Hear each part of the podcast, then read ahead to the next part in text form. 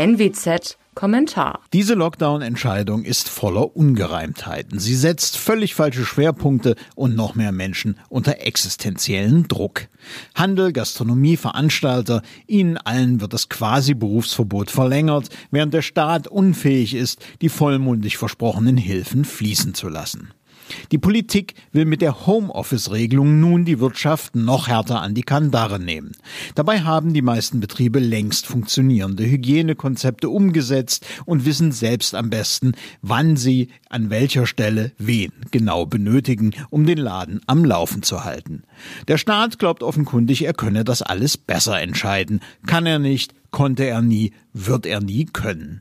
Das gilt umso mehr, da überhaupt niemand genau weiß, wer sich heute an welchem Ort mit dem Erreger infiziert, wo also Maßnahmen notwendig und auch effektiv sind. Man kann jedoch davon ausgehen, dass all jene, die da am Dienstag entschieden haben, sich privat recht großzügiger Lebensumstände erfreuen.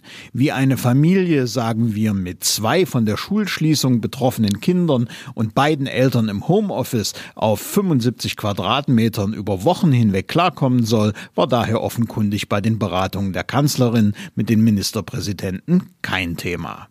Solche Verhältnisse sind aber nun einmal in den großen Ballungsräumen Realität. Das schafft sozialen und psychischen Sprengstoff.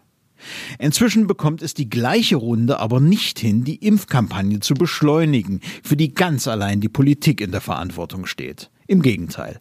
Erst irgendwann im Sommer dürfte es in Deutschland Impfmöglichkeiten für jeden geben. Zum Vergleich, in Israel beginnt man bereits jetzt die Alterskohorte der 40-Jährigen zu immunisieren.